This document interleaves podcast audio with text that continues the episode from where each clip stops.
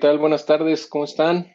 Ah, un gusto estar con ustedes el día de hoy y bueno, ah, el día de hoy tenemos un par de invitados ah, de, la comunidad de renegados que pues ya tenía tiempo que, estamos platicando de que participaron acá en el canal de Dios a tu jefe para que nos compartan sus experiencias en, finanzas descentralizadas, en DeFi.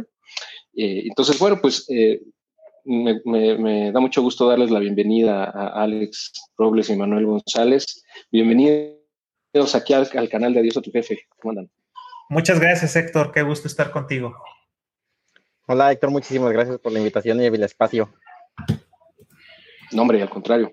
Y eh, pues un gustazo, como les decía. Y pues miren, eh, para la gente que se está conectando, eh, vamos a platicar un poco sobre cómo eh, pues hacer yield farming, que ahorita nos van a explicar qué es yield farming, pero básicamente es ah, pues meter tu lana en, proyectos de finanzas descentralizadas que corren en blockchain eh, para obtener pues rendimientos que son, parecieran ah, a veces estúpidamente altos, ¿no? O sea, que parecieran imposibles, pero que son, son, son reales, ¿no? Y lo estamos corroborando, lo estamos experimentando también eh, de mi parte, o sea, a título personal también he estado ah, eh, entrando en esto y bueno, pues por eso es que me encanta la idea de que podamos eh, compartir con ustedes un poco eh, lo, que, lo que se está haciendo, lo que hay en este momento en el ecosistema DeFi, un pedacito realmente, no, no, no, no conocemos mucho del ecosistema, pero bueno, Alex y Manuel han estado muy metidos en estos últimos meses,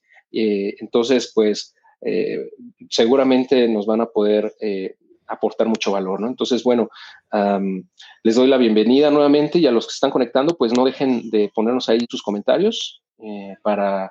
Vamos a tener después una sección, si quieren, de, preguntas y respuestas, ¿no? Si vemos suficiente quórum de preguntas, pues la, lanzamos, ¿no? Pero bueno, al final es, es conforme se vaya dando la, plática, ¿no? Eh, no sé si quieran comenzar. Me gustaría, Alex, darte la palabra para que nos, nos compartas lo que, lo que te salga de, de tu ronco pecho.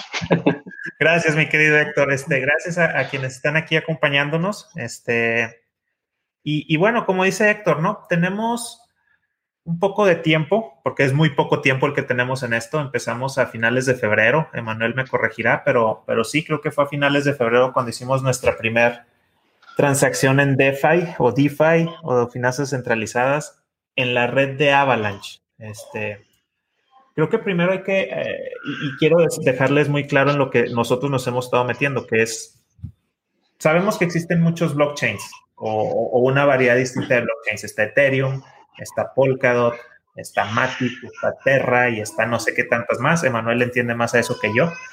Pero en particular nosotros trabajamos mucho en la red de Avalanche. Este, ¿Por qué? Sentimos que ese protocolo, que ahorita les vamos a explicar qué es ese protocolo, tiene algunas bondades que los otros protocolos no encontramos en su momento. Este, el motivo de, este, de, esta, de esta sesión pues va a ser una tipo clase de qué hemos aprendido para tratar de transmitírselos a ustedes y que lleguen menos verdes que como llegamos nosotros, es decir, que, ahorrarles uno, uno o dos golpes, ¿no? Que, que nosotros nos hemos llevado en esto este, porque sí nos hemos llevado un par de golpes. Este, y, bueno, la verdad, como dice Héctor, sí hay, hay rendimientos que son inconcebibles. Dices, no, no puede ser que esta madre me ofrezca tanto. Este, sí, sí te, sí te los puedes llevar. Pero así como existen esos rendimientos, también puedes tener pérdidas muy, muy relevantes, ¿no? O sea, así como ganas de rápido, puedes perder igual de rápido. Entonces es, es, es, es una montaña rusa sobre otra montaña rusa, sobre otra montaña rusa. Explícale ahí el, el, tema, ¿no? Este, y, y, bueno, gracias a todos por acompañarnos. Emanuel, tú no sé qué quieras tú decir de, de introducción en lo que nos metemos ya al tema. Bueno, pues buenas tardes, primero que nada. Y sí, como dice, como comenta Héctor, ¿no? Realmente cuando escuchas los rendimientos, esos rendimientos que a veces ves en, Facebook que te ofrecen tantos porcentajes y dices, es fraude, ¿qué es lo primero que te imaginas? ¿Es fraude? Yo no le entro porque es fraude. Pero cuando lo empiezas a vivir, o sea, realmente sí te puedes llevar esos, esos rendimientos. Algo que tienen, que hemos aprendido a la mala, es que sí son a muy corto plazo, o sea, sí son movimientos que tienes que hacer muy rápido, que igual podemos ir platicando ahorita poco a poco, ¿no? Este, o con mucho cuidado, con mucha precaución. Porque sí, eh, nos ha pasado que en cuestión de, de minutos, de repente los números se voltean y de estar bien verde te puedes ir a bien rojo y de ahí está un montón de emociones que te llevas en un ratito. Pues sí, es, un, es algo muy interesante. ¿Y por qué hablan? Pues como comenta Alex, principalmente porque es una, una tecnología muy nueva, con, que es muy escalable, muy rápida y muy barata de operar. Igual ahorita podemos ir viendo un poquito, poco a poco, un poco más. Claro. Claro, claro que sí. Eh, pues ustedes, díganme, si quieren, mostramos una presentación que ustedes prepararon o le seguimos primero con, con algo que quieran comentar antes de. No, yo, yo, creo que vale la pena ya ver la presentación. Este, le voy a pedir a Emanuel que, que él me ayude a explicar lo que es Avalanche. Este, a, fin de, como él, él, él, tiene mejor vocabulario técnico que yo, este, que nos platique un poquito qué es Avalanche yo les platicaré un poquito qué es DeFi. No queremos que sea una clase aburrida, pero Emanuel les va a platicar por qué Avalanche, qué es la ventaja que tiene sobre otros. Yo les platico de DeFi y luego ya les, ya les soltamos nuestras tristes historias dignas de mujer casos de vida real. Va, perfecto. A ver, vamos a, a, comenzar con la presentación. Eh, y listo. Ustedes me van diciendo, yo le voy ahí picando. Sí, sí, pues y si puedes cambiarle la siguiente. Claro. Y bueno, ¿y por qué, qué es Avalanche para empezar, no? Todos conocemos o hemos escuchado de redes como Ethereum. Bueno, para empezar, todos hemos escuchado hablar de Bitcoin, ¿no? Y ahí muy de cerca que le va siguiendo Ethereum. Entonces, todos sabemos o, o posiblemente sepamos que es una plataforma o es una blockchain en la que puedes hacer muchas cosas que en Bitcoin no puedes hacer donde se presta mucho a, toda esta descentralización de, finanzas, contratos inteligentes, este, mucho tipo de aplicación y muchos casos de uso que Bitcoin no te da. Cuando Avalanche llega, llega con una propuesta revolucionaria, por decirlo de alguna manera, desde algo muy técnico, que es el consenso, que es cuando hablamos de descentralización, para poder este, considerar una transacción exitosa o un movimiento exitoso, la red se tiene que poner de acuerdo de alguna manera. Como se hacía antes con algo que se llama prueba de trabajo, que es algo muy lento, donde alguien, como una competencia, donde uno gana y todos lo siguen. Esto, es, esto hace que sea un proceso muy lento y realmente hacer una operación pues te puede llevar muchos minutos en Avalanche es algo, se maneja un consenso muy diferente.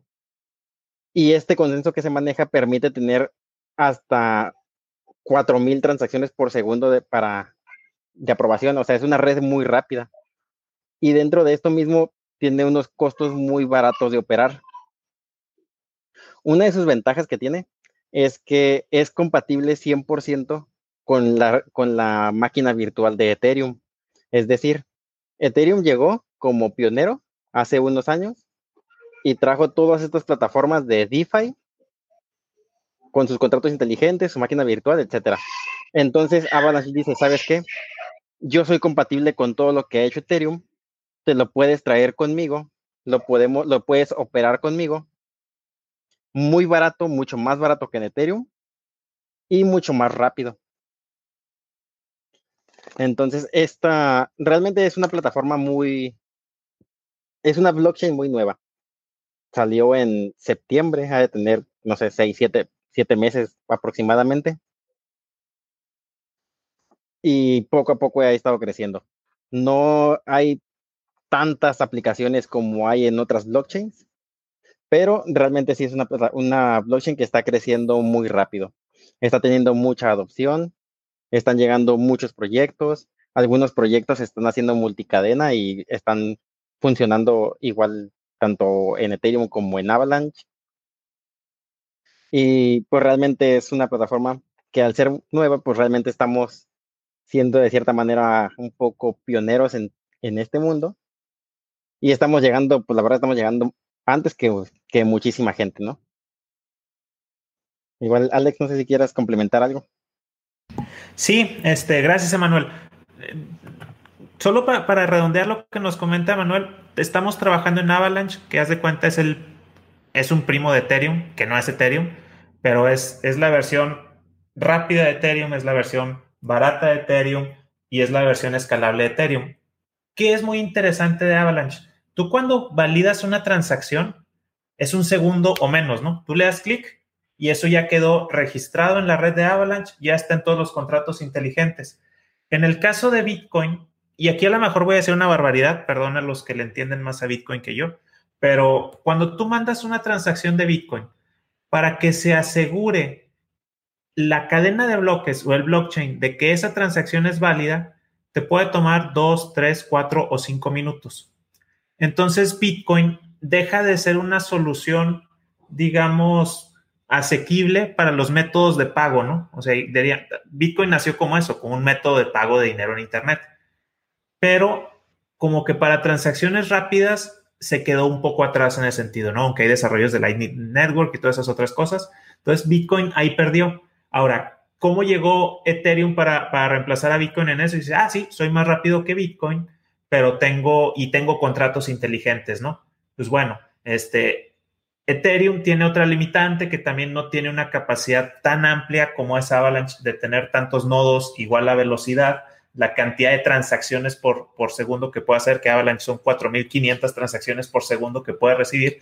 Y Ethereum, no sé, a lo mejor todo es un número equivocado, a lo mejor son 1.000, ¿no? Entonces, ¿qué logra Avalanche? Pues tomar lo mejor de los, de los mundos que existen y hacerlo más rápido. Entonces, eso está muy padre.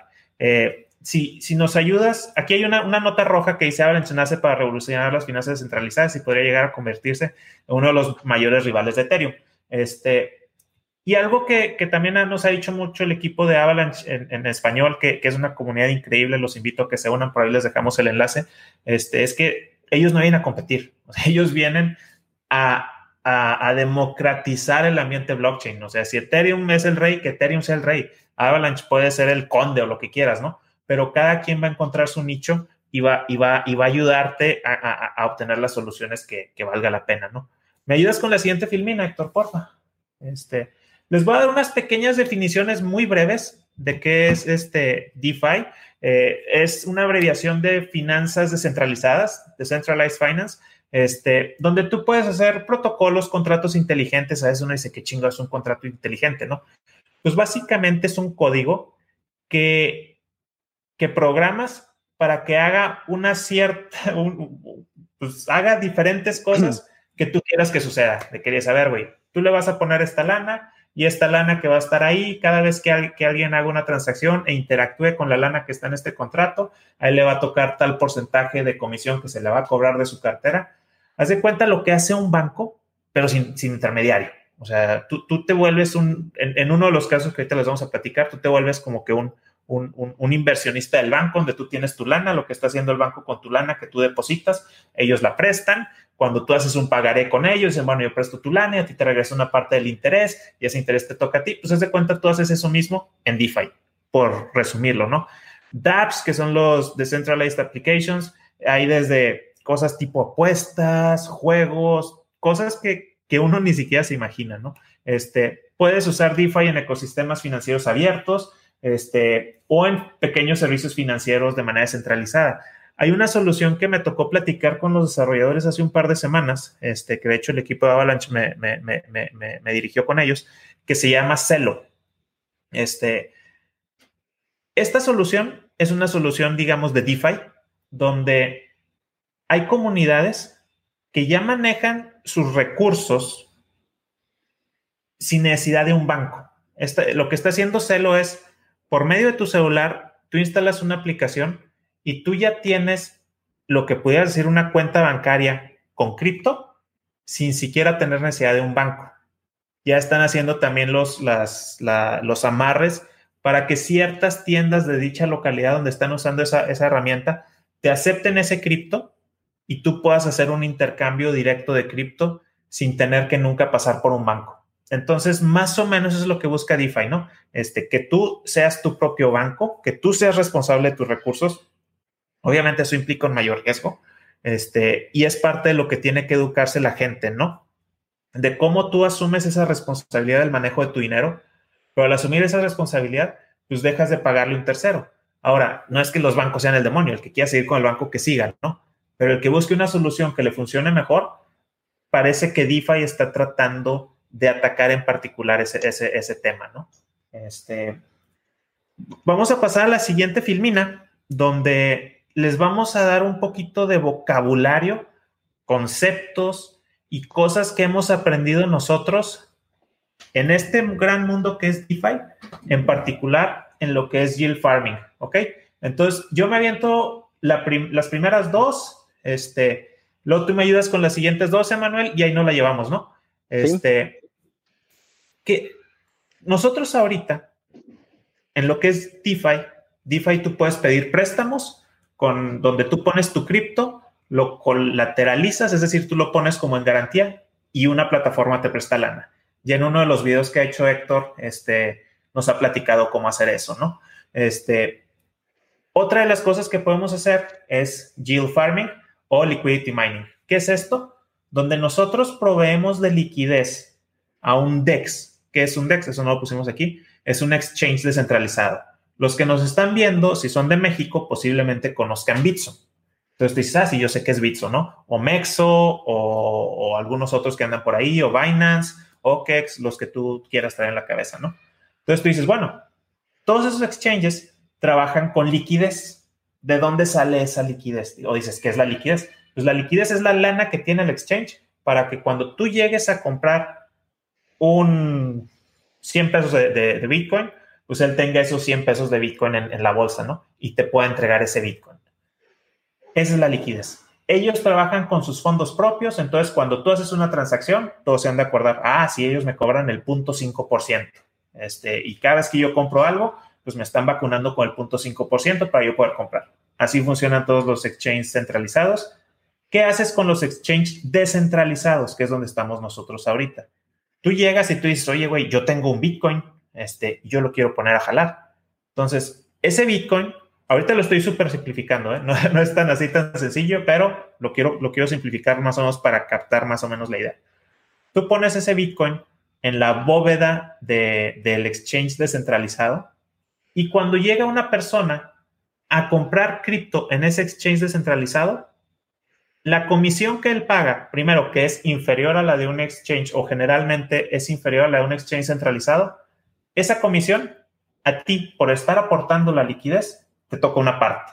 Entonces dices, ah, claro, pues yo por tenerlo ahí ya estoy ganando, ¿no? Entonces, mientras más gente llegue a estos exchanges, a la gente que está proveyendo liquidez, pues le están llegando ciertas, ciertas ganancias, que eso es, eso es bueno, ¿no? Dices, oye, pues de tenerlo ahí parado, mi Bitcoin en la cartera de Bitso, que nomás está agarrando mosca, pudiera meterlo ahí.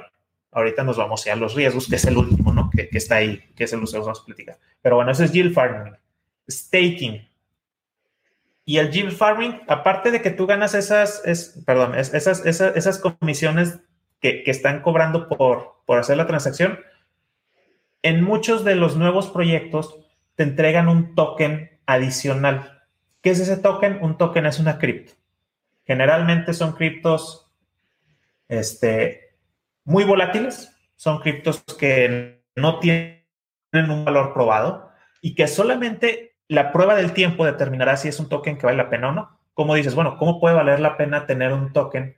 Por ejemplo, les voy a decir el, ejemplo de SushiSwap, que es un token que cuando nace SushiSwap, empieza a subir muchísimo de precio y de repente se va a la lona, ¿no? A valer centavos. Y ahorita ese token de SushiSwap, este, lo, el vale como 20 dólares. Entonces, bueno, ¿qué me motiva a mí de tener un token de SushiSwap? Digo, pues esa madre, ¿para qué sirve, no?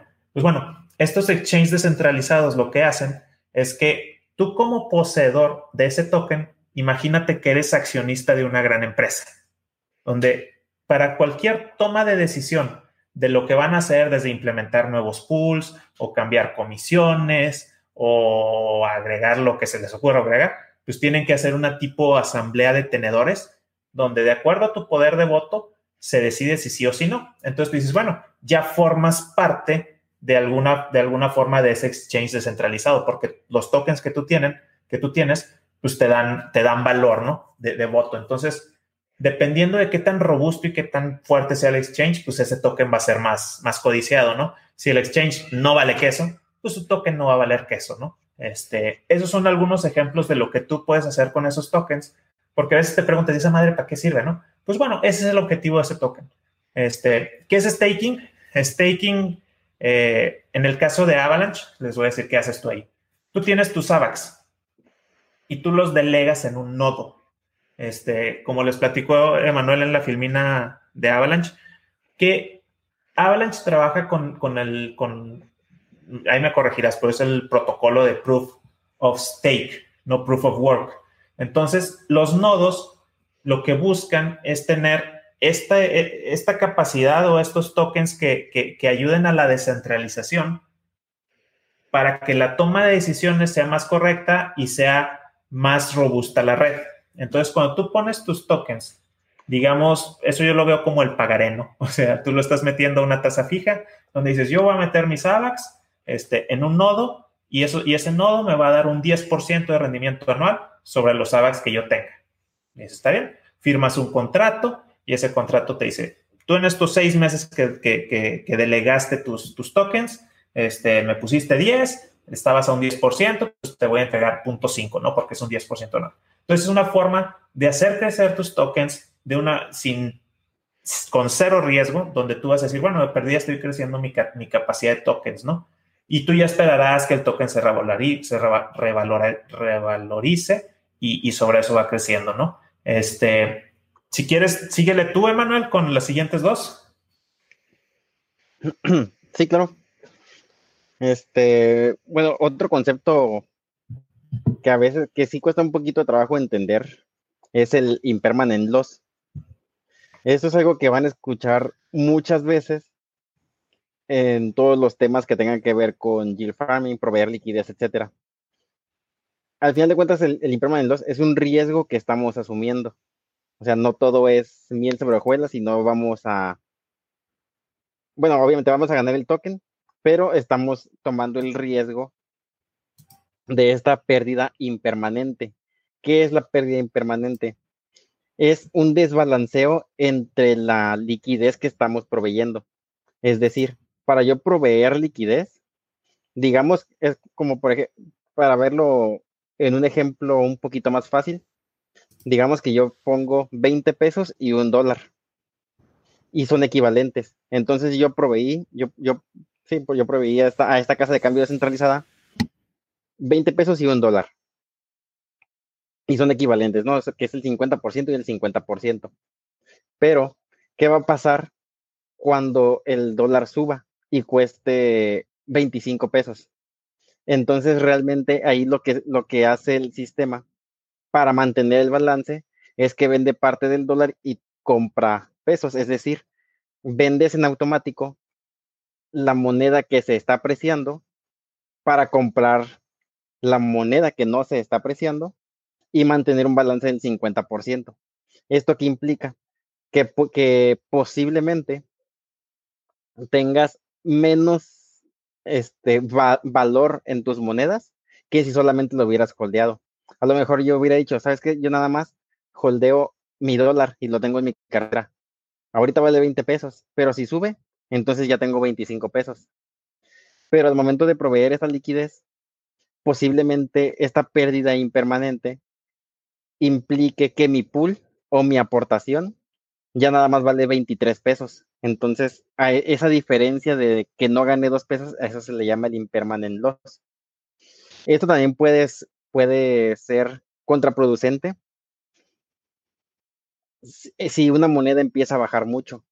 Si es una moneda muy volátil que empieza a perder valor, tienes este mismo efecto, pero al revés, en vez de ganar menos, estás perdiendo más porque la moneda que se está depreciando ocupas mantenerla con, el, con tu otra moneda, con, tu moneda fuerte. Es decir, empieza a perder valor y tienes que estar vendiendo en automático, esto lo, esto lo hace en automático el, el DEX, para mantener siempre una paridad del 50% de tu aportación.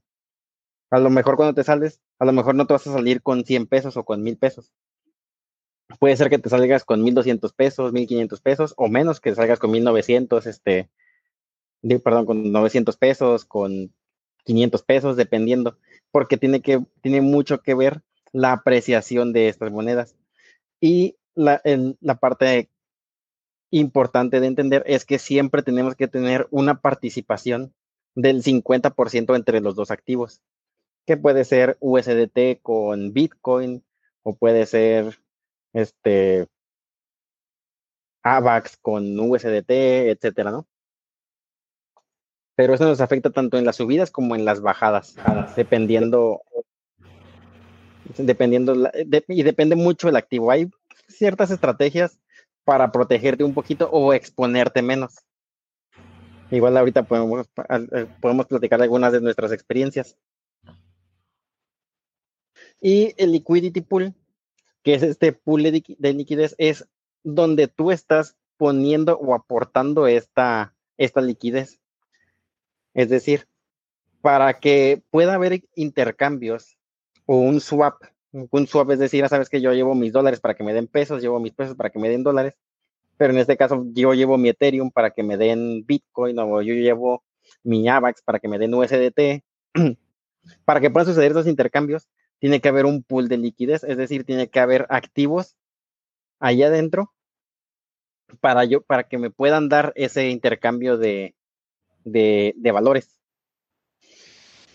Este liquidity pool, una vez que yo aporto esta liquidez, el DEX me da unos tokens que ahorita vamos a, hablar un poquito más de, más de ellos. Pero ese token representa mi participación dentro del, de la liquidez. Una vez que yo me voy a retirar y yo retiro mi participación del liquidity pool, en ese momento el impermanent loss se realiza, es, es, esa pérdida impermanente que puede ser, digamos, se, puede, se podría comparar con una minusvalía. En ese momento se hace permanente. Es decir, por ejemplo, si yo tengo una minusvalía de una acción y baja de precio y yo la vendo en ese momento, yo ya realicé la pérdida.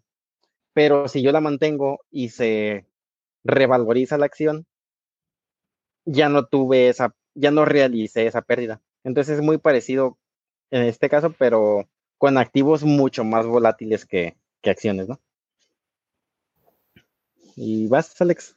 Súper. Este, estos dos son muy rápidos. Ahorita Manuel les platicó de que hacemos pares. Este, ahorita en donde nosotros estamos trabajando siempre se trabaja con pares, que es el PGL o el token de liquidez, ¿no? Todo el momento en que juntas una fracción de Bitcoin con una fracción de Ethereum, este, hace, hace cuenta que ese es un, token mutante, entonces se junta, ¿no? Y esa madre se convierte en un token de liquidez. Ese tú lo depositas en el liquidity pool, que es, la, es, el, es el concepto que nos explicó antes Emanuel. Ya me, yo, yo, me lo imagino mucho como la bóveda del banco, ¿no? Este, donde, donde tú ya pusiste tu lana y este banco, exchange descentralizado, pues puede estarlo usando, ¿no? Entonces él dice, sí, aquí está todo esto, Alex en, tiene su, un, porcentaje de, de, de, la, de la tenencia del recurso que hay en la bóveda, entonces ahí está él, y de, toda, de cada transacción que llegue, de acuerdo a su porcentaje, pues le toca el porcentaje, ¿no? Y ahí se te van alimentando. Este, eso es el PGL, imaginemos que es, que es un token combinado que, que, se usa muchísimo en todos los, en todos los exchanges descentralizados. Quisimos hacerle esta, esta diapositiva porque al momento que ustedes lleguen a eso, van a decir, oye, ¿y esa madre qué es? Este, igual ya Héctor, si nos da chance, subimos la presentación o algún lado y la baja, ¿no? Este, API, que es el Annual Percentage Yield, básicamente es el porcentaje que vas a ganar al año. Este, nosotros hemos visto cosas que, que son ridículas, este, que también tiene que ver en el momento en que llegas tú al proyecto. Hemos visto yields del 14 mil por ciento anual. Entonces, imagínate que, que, nosotros estamos muy acostumbrados a los que estamos en México de, de ver un 10% anual, 9% anual. Pues aquí en estas cosas tú dices, oye, pues yo voy a poner mi lana no a un 10%, no a un 50%, no a un 100%, no a un 1000%, sino a un 14 mil por ciento, ¿no? Entonces son números que te, que te vuelan la cabeza, pero también hay algo que tener muy claro. No son rendimientos sostenibles ni permanentes. Mientras más rápido entres tú, que seas de los primeritos, sí, te va a tocar esos rendimientos, por cuestión de horas, minutos, este, quizás días, pero no vas a poder esperar tú que tengas un 14 mil por ciento anualizado a lo largo del año. O sea, nada más eso, tenerlo muy claro, ¿no? Este, eh, mientras más gente entra, pues todas esas recompensas se empiezan a distribuir. Entonces, el APY sí es un número muy relevante que ver, pero yo les diría, revisa ese APY una vez que el proyecto esté consolidado y estabilizado. Por ejemplo, SushiSwap en la red de Ethereum, creo que te da más o menos un 20% o 25% anual, que dices, puta, pues es el doble de lo que te está dando una Sofipo, ¿no? Dices, a lo mejor vale la pena considerarlo, tomando en cuenta lo que dijimos antes. Mucho riesgo, mucha volatilidad, escrito. Este, si quieres, dale, Manuel. Sí, el siguiente concepto son los fees. Cuando una persona que no está participando en esta liquidez, que nada más quiere hacer el swap o el intercambio entre un activo y otro activo, los, el DEX siempre te cobra una comisión. Esta comisión se reparte entre la gente que, tiene, que aportó esa liquidez. Entonces, digamos que es otra forma de ganar por aportar liquidez. Es decir, ¿sabes qué? Pues yo aporto este, mi, mi Ethereum con mi AVAX y cada vez que alguien haga un intercambio de AVAX a Ethereum o de Ethereum a AVAX, esta persona va a pagar una comisión y parte de esa comisión me va a tocar a mí. Entonces son las esa es una, otra forma, esa es una de las formas de ganar simplemente por estar participando o proveyendo liquidez. Te toca una fracción de la comisión. Obviamente, entre más participación tengas, pues más parte del fee te toca. Y otra cosa son los, y otra forma de ganar son los rewards. Estos rewards o estas recompensas son los tokens que te dan, este, que puedes de cierta manera minar, como en el primer concepto, que es el liquidity mining, porque realmente estás minando o estás farmeando o cosechando monedas. Es decir, solamente por proveer liquidez llega un DEX nuevo y yo por aportar liquidez, él, me incentiva con un token de él.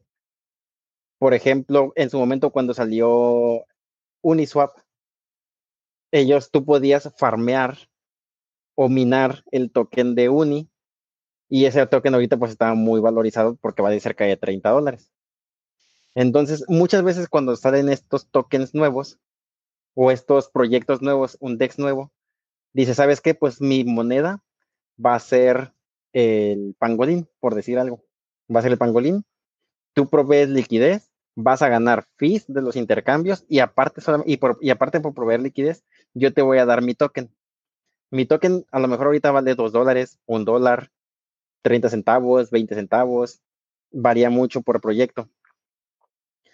Pero si se mantienen y, estos APIs muchas veces este, te los calculan sobre la cantidad de tokens que, que, te están, que estás ganando o que estás minando o que estás farmeando con su valor y cuántos te tocan. Es decir, si hay poca participación, como dice Alex, cuando llegas a un, a un proyecto nuevo, puede ser que el token esté más caro y te esté tocando más recompensa. Entonces el API se hace muy, muy grande.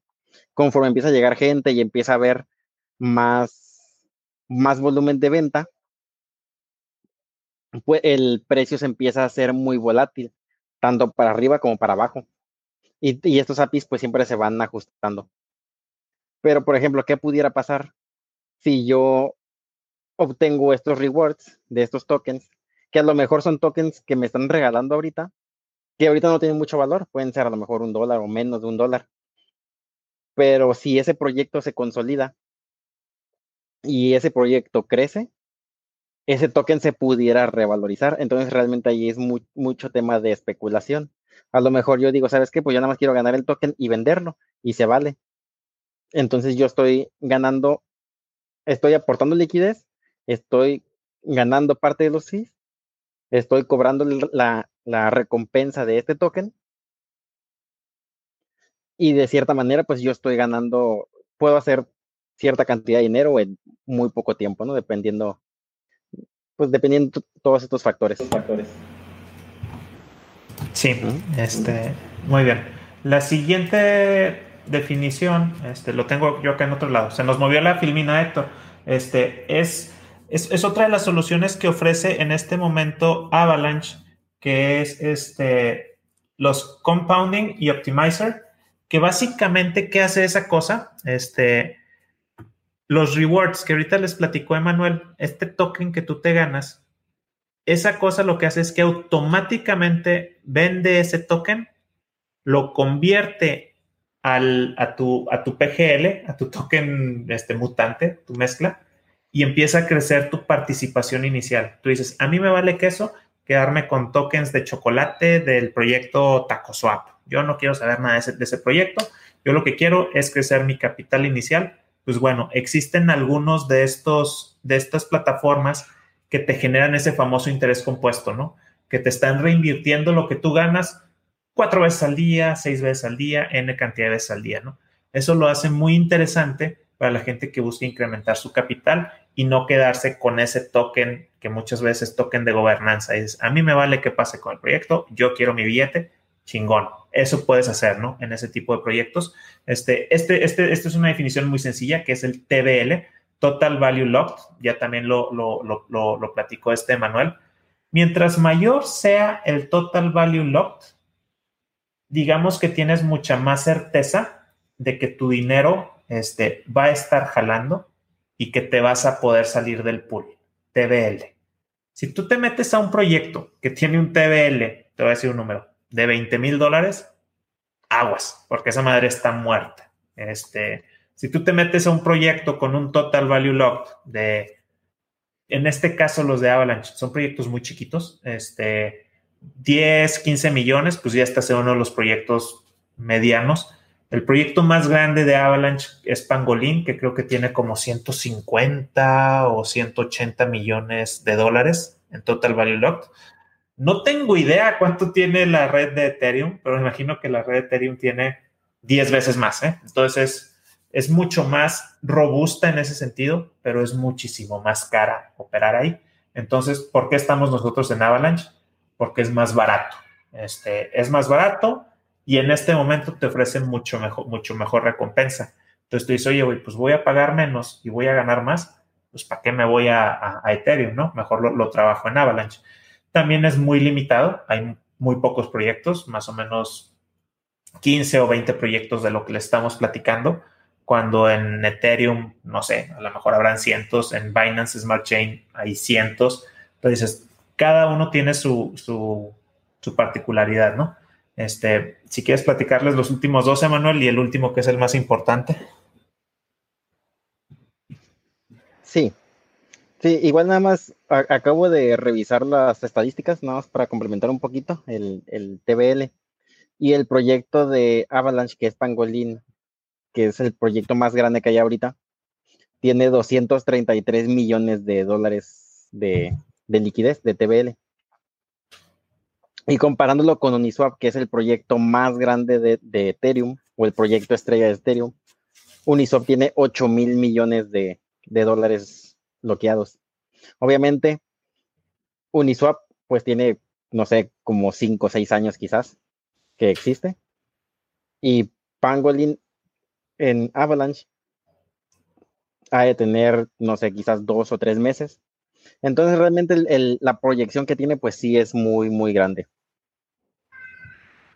El volumen, el volumen lo podemos determinar con la cantidad de transacciones que hay en un, en un, en un pool de liquidez o en un, puede ser en un DEX, en un, en un proyecto. Sí, obviamente si tiene mucho volumen significa que la gente pues le está gustando, está teniendo mucha adopción. Puede ser, puede ser una estadística que signifique que tiende a crecer.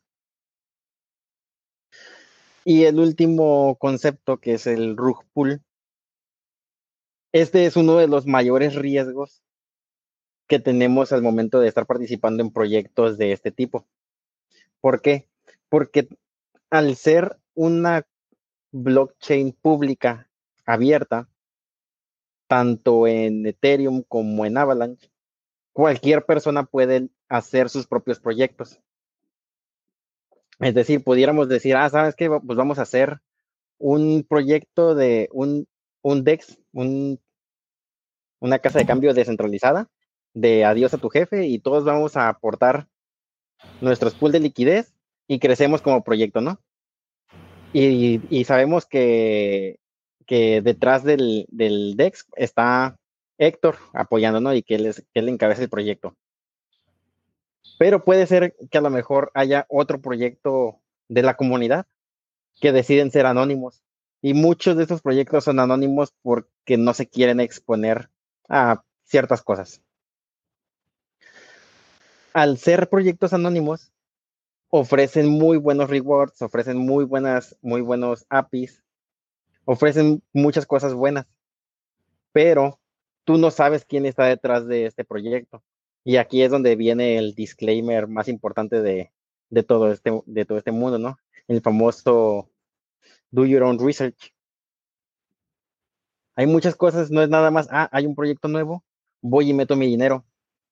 Porque ha pasado y seguirá pasando y volverá a pasar en algún momento, donde el desarrollador dice, ah, ¿sabes qué? Pues yo hice un proyecto, la gente está entrando, mi moneda de gobernanza o mi token que estoy regalando se está revalorizando y yo al ser el desarrollador obviamente tengo muchos de esos tokens. ¿Qué puedo hacer? Puedo llevarme todos los recursos. Me llevo todos los recursos y la gente se quedó, con su dinero. Yo vendo todos mis tokens, revalorizo el proyecto, lo vendo y, y ahí se ven. Y ahora sí ya la gente se queda bailando, ¿no? Ahora sí ya se quedan. A lo mejor puede ser que un token de costar a lo mejor 5 dólares, 10 dólares, se puede ir a, se puede ir a centavos. Y a eso es algo que le llaman el, el Pool básicamente el desarrollador se desaparece, el proyecto se muere y ya no hay a quién reclamarle, ¿no? Entonces, pues sí, este proyecto es uno de los más, perdón, este concepto sí es uno de los más, más importantes que tenemos que tener en cuenta. Entonces, no, significa, no significa que todos los proyectos vayan a ser malos. Realmente, pues en nuestra experiencia, pues son más los proyectos buenos que los proyectos malos, pero es un riesgo al que estamos expuestos. Exacto. Complementando lo que dice Manuel, este, no hay quien te defienda, ¿eh? O sea, aquí no hay una CNBB, no hay una Profeco, es, entraste, le metiste al taco swap, el taco swap se pagó, compadre, pues lo siento, este, no hay más que hacer, ¿eh? O sea, eh, entonces es, parte de, ese, de, esa, de esa ponderación que tenemos que tomar en cuenta, riesgo-recompensa, ¿no? Eh, ¿Qué les diría yo? Como, como decimos en las comunidades donde estamos, invierte aquello que, estuvieras dispuesto a perder. O sea, si, pierdes eso, que no ponga en riesgo tu, capacidad financiera, que, que, sea lana que digas, está bien, este es mi, Las Vegas, ¿no? Es, es, mi, es mi lana de la lotería. Adelante, Héctor. No te escuchamos. No te digo. bueno, seguimos. Este, ah, bueno, igual, ah, perdón, perdón, Igual nada más para, para, complementar también un poquito lo que dijiste, de no hay a quien reclamarle. ¿Cómo funciona todo esto? Y volviendo un poquito al concepto de contratos inteligentes, la, la analogía más fácil de entender cómo funciona por detrás es lo mismo que es un contrato. Es decir, si Alejandro me presta dinero, y firmamos un contrato, ¿quién lo va a ejercer? A lo mejor, eh, y yo no le quiero pagar, o no sé. Entonces, a lo mejor Alejandro contrata un abogado, mete una demanda, lo que sea, y él tiene ese contrato respaldado, pero lo va a ejercer una persona o una institución, alguien lo va a ejercer este, de manera manual ese contrato. Todo esto que estamos hablando aquí del DeFi se basa con contratos inteligentes. Es decir, ¿quién va a ejercer el contrato? Lo va a, lo va a ejercer la blockchain. O sea, ahora ahí, sí que no hay de que yo le pagué, de que no me pagó, no hay, no hay, no hay nada de que, no, dependes de alguien más, pues. Simplemente si el contrato, el contrato es código y si el contrato dice que va a pasar tal cosa, no hay manera de cambiar lo que dice ese contrato. Obviamente, pues hay pues los ciertos riesgos, ciertos riesgos como este del, del rug pool o cosas así. Entonces, pues mucha, hay mucha gente que se dedica, o hay gente que sabe mucho del lado técnico, que lee los contratos. Y muchas veces alguien dice, ah, ¿sabes qué? Encontré esta cosa rara en este contrato. Yo les recomiendo pues tener sus precauciones. Y ciertas ventajas. Sí. perfecto. Muy bien. Sigue, sí. Y ciertas ventajas de que la blockchain sea pública es que toda esta información es pública. Entonces, hay veces que salen proyectos, el código está público, alguien lo revisa y, tienen tantos ojos encima que a veces es complicado para el desarrollador hacer ciertos movimientos porque mucha gente se anticipa. Digo, igual siempre existen los riesgos, puede haber un montón de factores, pero todo esto, al final de cuentas, lo ejerce el, sistema ¿no? en automático. Muy bien. ¿Seguimos con la presentación o quieren, quieren comentar algo más? Si quieres avanzamos, este, eh, esos son conceptos que les dimos que, que, hagan de cuenta, si se meten a DeFi, es el pan de cada día, es lo que van a estar viendo y es, es, este, es el abecedario, es lo que van a ver y tienen que entender, ¿no? Entendemos que a veces, puta, son muchas cosas, ¿no? Pero, pero no es tan complicado. O sea, una vez que ya lo, ya, lo, ya lo empiezas a masticar, te lo agarras fácil. Este es Simplemente les quisimos poner un pequeño mapita de todo lo que existe ahorita en Avalanche, que como dijo Emanuel, es un proyecto que, vio la luz en septiembre, este, que es cuando salió su red. Este, y de septiembre a la fecha, y esta, y esta tabla creo que tiene como un mes, ¿no? Este, habían salido esta cantidad de proyectos. Todos los que están enmarcados en un cuadrito anaranjado es con lo que nosotros hemos interactuado hay muchísimos otros que ni siquiera hemos tocado, ¿no? Entonces, que el universo es, o sea, es muchísimo lo que puede hacer, sí, sí, es muchísimo lo que puede hacer. No sabemos todavía ahorita. Una velocidad tal que es imposible, o sea, es imposible estar en todo, ¿no? Nadie está en todo en realidad, este, porque todos los días salen nuevos proyectos, ¿no? Dicen que una semana en DeFi es como un año en la vida real, ¿no? En el, en el mundo fuera de DeFi. Entonces, sí, y sí es cierto, realmente está cañón, o sea, están creciendo a una velocidad muy grande.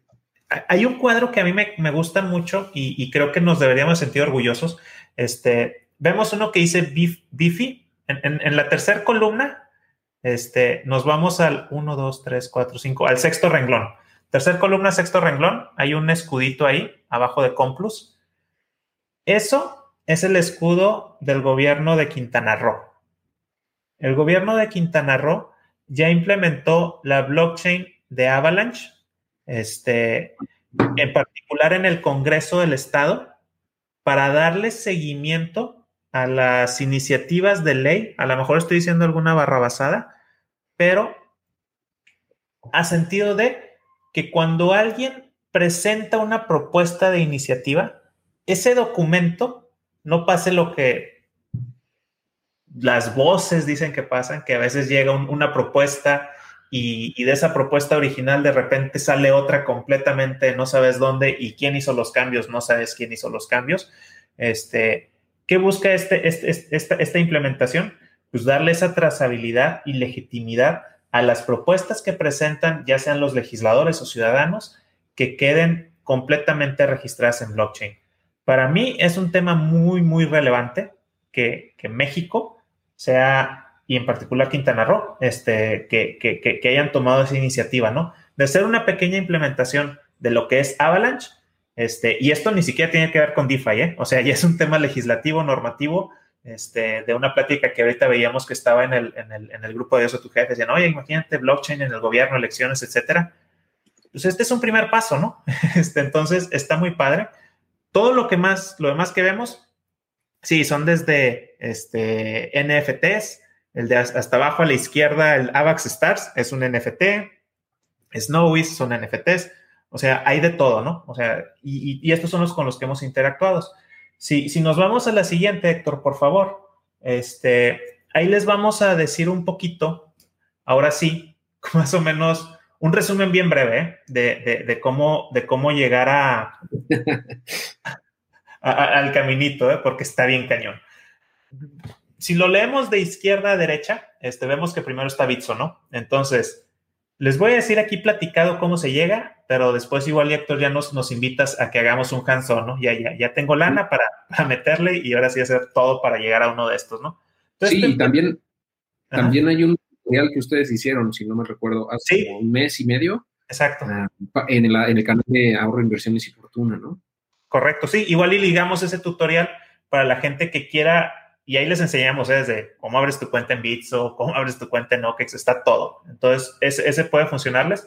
Entonces, a los que somos mexicanos y decimos, oye, pues yo tengo lana en Bitso, ¿cómo le hago? No? Pues empiezas en Bitso, de Bitso mandas tu cripto a OKEX o Binance, este, y ahí compras el AVAX, ¿no? O sea, ahí vas a cualquiera de esos dos, y en esos dos compras Avalanche, ¿no? Que es el, que es la, el, el iconito este rojo, exacto.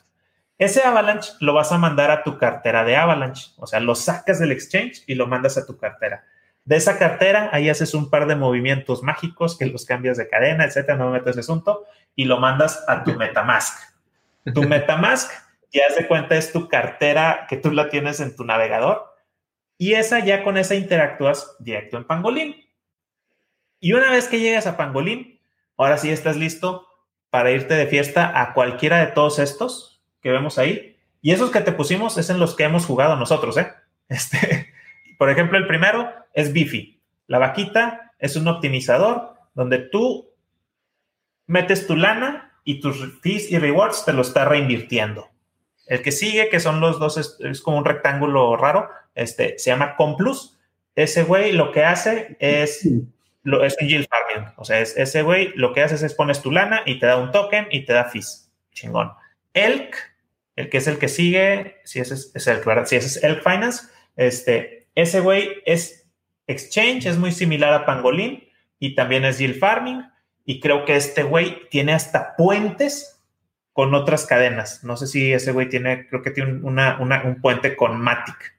Este, Complus creo que tiene puente con. ¿Con quién tiene puente Complus, Emanuel? ¿Con Binance o con, o con eh, creo que con la Binance, Binance Smart Chain, creo. Sí, ¿verdad? Luego, el otro es JellySwap. Ese, ese pues es también un intercambio.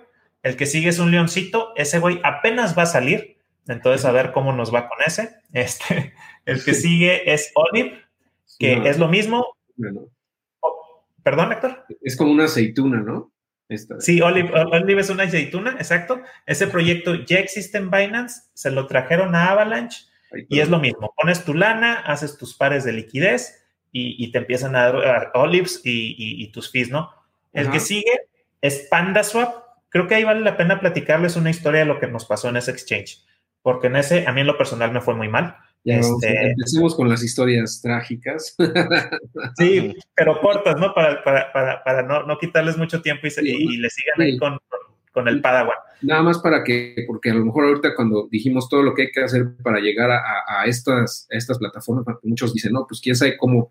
Eh, vamos a dejar, voy a dejarle enlace en, la descripción de este, de este video del episodio del podcast donde lo estén, lo estén eh, ya sea viendo o escuchando, el enlace al video de YouTube en donde Alex y Emanuel explican el paso a paso para llegar de, tu cuenta bancaria, digamos, en, tu banco, de donde te depositan tu nómina, donde tienes tu lana, a Pangolin, ¿no? Y de Pangolin, pues ya de ahí brincas a todos estos, ¿no? Pero yo creo que en ese tutorial se resuelve muy bien todo este proceso, que aquí pusieron ustedes dos, eh, dos caminos, un camino largo, que es el que ahorita estabas describiendo y el que está en ese video, y hay otro camino más corto, pero que es, un poco caro, ¿no? para cruzar el puente. Entonces, para que no les cueste, pueden irse por la libre, pero pues tiene un poquito ahí de, proceso, ¿no? Que tampoco es tan complejo, tienen que seguirlo paso a paso, ahí lo explican muy bien, ¿no? Nada más para que no, no se pierdan y no piensen que esto es eh, ciencia nuclear ni nada de eso, ¿no? O sea, es algo que podemos hacer todos. Nada más, pues hay que, eh, hay que, hay que ver ese video, se lo recomiendo mucho para que lo puedan hacer paso a paso junto con Alex y con Emanuel. Gracias, Héctor. Sí, ahí, lo explicamos. Este, cuando lleguen a Pangolín, nomás revisen bien lo que ya les, les explicamos, ¿no? Los APIs, los TBLs, todo eso. Nosotros cuando hicimos ese video ni sabíamos que era eso. ¿eh? Entonces ya entendiendo que ese video lo hicimos cerca de hace un mes, Y hace un mes éramos súper novatos, ahorita somos novatos con muchos golpes encima, pero pues, tratando de aprender. Les voy a decir la, historia trágica del PandaSwap. Este, y, y, remontamos a lo que platicó Emanuel. Este, en PandaSwap nosotros entramos y hemos estado entrando proyectos siguiendo noticias de Twitter. ¿eh? O sea, hay gente que te dice, ya salió esta madre. Ah, pues vamos a ver qué es, ¿no? Yo en lo personal no sé leer código. Este, Emanuel sí sabe. Y él a veces me decía, oye, güey, pues este se ve bueno y como que está bien. Ah, pues va, vamos a aventarle pesos, ¿no? A ver cómo nos va. Este, el de PandaSwap, nosotros seguimos a una persona en Twitter que hace análisis muy, muy exhaustivos de, de, proyectos. Te dice, este güey está jalando así, este es así, este es así. Y ese cuate sacó un tuitazo de que, oye, ya salió PandaSwap y está entregando tanto. Entonces te vas por los pinches porcentajes, ¿no? Entonces, vámonos al PandaSwap. Este, y entramos dos, tres horas con ganas, pero salen comentarios de la gente, que es lo que dijo Emanuel. Hay muchos ojos sobre los proyectos. Dicen, oye, güey, esta madre tiene un código que le dicen el, famoso Migrator Code, código de migración. Y ese código lo que, lo que permite es que es el, dueño del, del, exchange se lleve los fondos. Así de repente le pico, vaigón verde. Entonces esa persona empezó a decir, esa, esa madre tiene el Migrator Code. Y como que muchos de que, a la madre, y ese güey, ¿qué hace? Y sí, fíjense lo que pasó en ese entonces, conoce que Exchange, que tuvo ese bronca y la madre se fue a la, lona, ¿eh? O sea, como que y, uno, se queda ahí como que, oye, me está dando muchos, muchas moneditas, no, si se va a recuperar, no se va a recuperar. Entramos, compramos tokens, creo que Manuel le fue un poquito más mal que a mí, creo que los compró en 25 o 28 centavos, yo compré como en 20 y como 15 centavos y dijimos, sí, está con ganas, esta madre va a subir. Ahorita vale punto cero, cero, seis centavos, ¿no? O sea, vale nada. vale nada. O sea, que esa madre está, está muerta, ¿no? Y, después ahí está, ¿no? O sea, ahí perdí, perdí una lanita. Ahí dejé yo mis tokens de chocolate, están trabajando. Pero ese es uno de esos casos, ¿no? Donde dices, puede que haya un proyecto que, que te quede mal y pierdas lana. Entonces, este, y, y, ha sido una polémica. El que sigue es el Penguin Finance. Yo ahorita tengo mi capital ahí. Este, de hecho, también creo que vale la pena hacer el disclaimer. Me invitaron a ayudarlos con la comunidad en español del grupo de Penguin Finance. Entonces, digamos que soy vocero, ¿no? De, ellos. Este, ha jalado bien, ha tenido sus broncas. Este, le pasó lo que nos ha pasado en todos, ¿no? Entras, sube, sube, sube, sube de precio y luego baja, que es lo que le llaman el price discovery, donde, donde se estabiliza y ya la gente empieza a decir, bueno, este es el valor justo por el token, ¿no? Este, nosotros llegamos a entrar entre, entre 4 y 6 dólares, es cuando compramos nosotros. Este, subía a 7, nosotros detectamos patrones de que, oye, llega a 7 y una ballena lo tumba, ¿no? Venden fuerte y se va a 4. Dijimos, a ver cómo vuelve a comportarse. A 7, lo vimos así dos o tres veces, dijimos, ya le entendimos al patrón a esta madre. Nos quedamos ahí, de 4 y ahorita anda como en 1.20, en 1.30, ¿no? Entonces, bueno, no está tan mal, pero pues sí es un tema que, que, que, nos ha pasado. El que sigue del pingüino es el Snowball, que es un optimizador. Ese fuimos millonarios y fuimos gente de Dubai por unas horas. pero, pero bueno, igual pasó lo mismo. Cuando, cuando estaban publicando ahí en Telegram. Por cierto, el QR que está en la presentación eh, los va a llevar al, grupo de Telegram de los renegados, donde están Alex y Emanuel y un servidor también. Y bueno, ahí ya eh, van a ver pues todas las historias, ¿no? Tanto los éxitos como los descalabros. y pues ahí yo estaba viendo que pues cómo estaban, ¿no? Sufriendo con Snowball cuando, primero con éxtasis, ¿no? Para como como espuma y estaba pagando muchísimo y de repente se fue al, al suelo, ¿no? Y, por, eso dices millonarios en Dubai por, por unas horas más. Sí, caray, nos, dio, nos dio una muy buena desconocida. Este, el grupo ese, los que tengan interés de aprender un poquito de DeFi, pueden seguir el, QR. Este, hay gente que está invirtiendo en Binance Smart Chain, en Matic, en Ethereum y los que estamos en Avalanche, ¿no? Y y creo que, creo que hemos formado una comunidad muy interdisciplinaria. O sea, hay gente de Dios a tu jefe, hay gente del Cypherpunk, hay gente que llegó del grupo de Avalanche en español. Y con ese interés, ¿no? Y, lo que está padre del grupo es que creo que hemos logrado permear un poquito la, la, mística que tiene el grupo de eso tu jefe. Es de, echa la mano, güey. O sea, vamos a echarnos la mano, que cada quien se haga responsable, pero, pero pues vamos a compartir el conocimiento. O sea, si, si, si, si, si esto ayuda a crecer a la gente, qué bueno. Le damos el, el toque irónico de la risa, de que cuando llega alguien le decimos, pues bienvenido al templo del dolor y aquí pues vas a perder dinero, ¿no? porque, porque pues, digo, es, es parte de, la ironía, ¿no? Que le damos al juego. Este, sabemos que el dinero es un, es un recurso muy serio, pero por lo mismo le decimos a la gente, oye, güey, este, esto es riesgo. O sea, no, no le metas algo que te, que te ponga en problemas, ¿no? El que sigue es Sport Finance. Ese es un token bien chistoso. Este, tú compras esa madre, ese token, y cada vez que alguien compra uno de esos, las comisiones de la compra se reparten entre los tenedores y se quema parte una parte. Entonces, un token que se hace más escaso. Entonces, cada vez que compra alguien, hay menos, pero aparte tu, cantidad crece. Este, entonces, está bien chistoso ese proyecto. Eh, yo compré una madrecita, ha crecido, pero en valor de AVAX ha, bajado, ¿no? Entonces, bueno, pues también no, no, no ha sido la, mejor inversión, pero es como que interesante la idea. Jetty Swap, Jack y Zero, lo mismo. Este, son, son, bueno, Jetty Swap, que es el que sigue, es un exchange, hace lo mismo, te da tu token de chocolate. Jack, eh, ese también es un, es un compounder, ¿verdad, Emanuel? Jack. Sí, es un optimizador.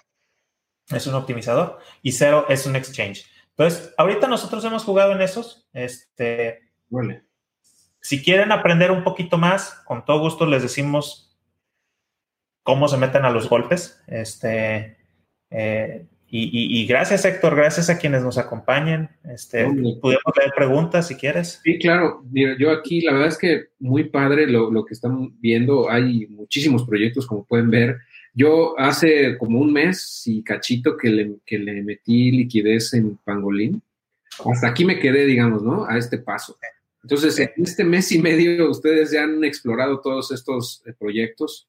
La verdad es que, eh, pues, eh, es de reconocer, ¿no? El, el, el, tiempo y el, esfuerzo y sudor y lágrimas que le he metido a esto y, y que, pues, estén dispuestos también a, enseñarle a otras personas, pues eh, es, está muy padre, ¿no? La verdad es algo de reconocer. Eh, y pues, eh, pues al final de cuentas esto va evolucionando todo el tiempo, ¿no? Y, o sea, como dicen, o sea, es un, es un, es un ecosistema muy dinámico con, con, sus, con sus riesgos también, muy importantes, también hay que estar claros en eso, ¿no? Pero el, beneficio potencial también es bueno, ¿no? Entonces, o excelente en algunos casos eh, eh, eh, y que no podrías ganar en otro lado, ¿no? Definitivamente. Y esta es una fracción del universo que existe en DeFi, ¿no? Al final, pues como pueden ver, ellos están muy clavados en Avalanche, en los proyectos que están naciendo de Avalanche, pero al, pues, en el grupo de, renegados, como decía Alex, pues ahí van a encontrar gente que también está en otros ecosistemas, ¿no? Y que entre todos nos tratamos de ayudar para que eh, pues nos, por lo menos podamos anticipar los golpes, ¿no? Pues si alguien ya se metió en un, en un proyecto y, sabe que, que, ya, ya, ya fue o, que está mal, pues puede, puede alertar a otros para que no caigan ahí, ¿no? Y tan solo estas lecciones que ustedes nos están dando y que ahorita yo creo que podrían seguir compartiendo eh, esos aprendizajes que han tenido en estos meses, eh, sería muy bueno para la gente que quiere empezar, ¿no? Y, y, y es algo que estábamos comentando antes de empezar ¿no? Lo de cómo protegerte de, la pérdida impermanente, ¿no? El impermanent loss que mencionaba Emanuel, que yo creo que es uno de los riesgos más, más importantes, ¿no? Porque ese sí es, es casi inevitable prácticamente, ¿no? Entonces hay que ver la manera de protegerlo, eh, de protegernos de ese riesgo o al menos minimizar el impacto que pueda tener en nuestro portafolio, ¿no? Entonces los dejo a, avanzar para que hablen un poquito de eso y bueno, la gente que tenga alguna duda o pregunta, pues con todo gusto lo pueden ir dejando en los comentarios y, y lo vamos respondiendo. ¿Qué te parece si les platicas tú, Emanuel, de la estrategia que hemos creído que, nos protege un poquito más? Bueno, nosotros parte de lo que hemos hecho, que también pues aprendimos a la mala. Sí, cuando, porque tenemos ahí una anécdota chistosa, ¿no? Que era cuando estamos en Snowball y el proyecto estaba sube y sube y sube y sube y dice, dice Alejandro, fuimos millonarios por tres, cuatro días. no, hombre, ya nos veíamos realizados ¿no? con nuestro yacht, nuestro helicóptero penthouse. Pero en cuestión de horas nos llevamos una cachetada y todo se desplomó. ¿Y por qué nos pasó eso? Que en ese momento no lo estábamos viendo, pero fue que nosotros nos expusimos demasiado a un a una cripto muy volátil, que en este caso se llama Snob. ¿Qué lección aprendimos ahí? Que es malo o muy riesgoso exponerte a pares de ese tipo, muy volátiles o, muy nuevos. Porque así como pueden subir como espuma, se pueden derrumbar en cuestión de horas o minutos. Y ahí pues sí te llevas una pérdida impermanente muy, muy grosera, ¿no? ¿Qué fue lo que aprendimos? Pues no hacer este tipo de pares. ¿Cuál es la estrategia que estamos llevando? Exponernos principalmente a pares más estables. En este caso puede ser AVAX Ethereum, es normalmente con el que entramos. Y un pequeño porcentaje lo dejamos en los, en los pares volátiles. ¿Cuál es la, desventaja de hacer esto? Pues es el rendimiento. Obviamente, al exponerte a, un, a una cripto volátil como Snob o como Pefi o de estas monedas de los proyectos nuevos, el API es inmensamente gigantesco respecto a lo seguro, ¿no? Casi, casi nosotros decimos, ah, pues esos proyectos estables son como los ETES, te dan poquito, pero seguro. Los proyectos volátiles te dan un montón, pero se te pueden derrumbar en cuestión, un abrir y cerrar de ojos.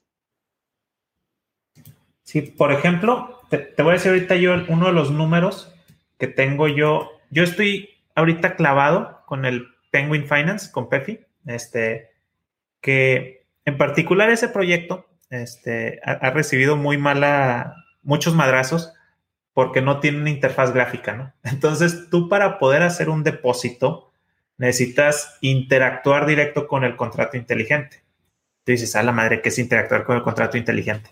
Imagínate una hoja de, una, página de internet donde hay unos, unos cuadros de captura de texto y, con, y antes de ese cuadro de captura de texto vienen comandos de, programación. Este, get no sé qué madre y call no sé qué madre y cosas bien locas. Entonces tú tienes que poner códigos hexadecimales y la chingada para poder depositar tu cripto, ¿no? Entonces te sientes súper hacker, ¿no? Cuando estás haciendo esa disputa. Este, y los demás proyectos, pues ya son muy, muy intuitivos y amigables. Imagínate un Bitso, ¿no? Donde dice, ah, pues aquí está el botoncito, lleno cuánto quiero comprar y todo. Y así está la mayoría. Este otro nació literal el contrato inteligente, éntrenle, ¿no? Y mucha gente le ha tirado mucho madrazo por eso. Este, pero bueno, te voy a platicar un poquito ahorita los APIs que yo tengo en Penguin. ¿Qué tenemos en el pingüino? una semana, ocho días, más o menos, ¿no? Creo que un poquito más. Es el que más hemos durado, creo. Sí, es el que más hemos aguantado y, eso también creo que vale la pena mencionarlo. Este, en el Penguin Finance, este, yo tengo un par que es AVAX, PEFI. PEFI es la moneda vulnerable y AVAX, digamos que es la moneda fuerte, ¿no? Es un token fuerte, es el token de Avalanche, alguien preguntó ahorita. Avalanche es la blockchain que genera su token, que es AVAX. Entonces, ese token tiene su propio libro, su propio white paper, sus propios fundamentales, etcétera. PEFI es otro token que tiene sus fundamentales y lo que sea, ¿no? Entonces, en ese par, con mi, con mi token este, mutante, yo gano un 3.5% diario este, de, de esa inversión que tengo. Y anualizado, si se mantuviera como está, yo puedo obtener hasta un 1270% de lo que yo invertí en ese token, ¿no? Entonces es, es un puta, es, una menta de madre, no o es una locura. Ahí es donde muchos dicen, no, esto ya cifra, ¿no? Ponzi scheme. Exacto, exacto, exacto. Entonces, ¿cuál es el riesgo que tenemos ahí? Pones eso, si se te cae el valor del PEFI, pierdes todo, ¿no? Este, entonces ahí dices, bueno, ¿qué vas, a hacer, ¿qué vas a hacer con esas ganancias?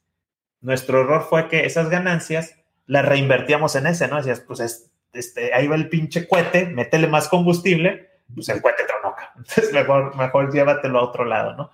Ahora, En mi par que yo tengo con AVAX Ethereum, que es el, son dos tokens fuertes, ¿no? Este, en ese me da un punto 24% diario.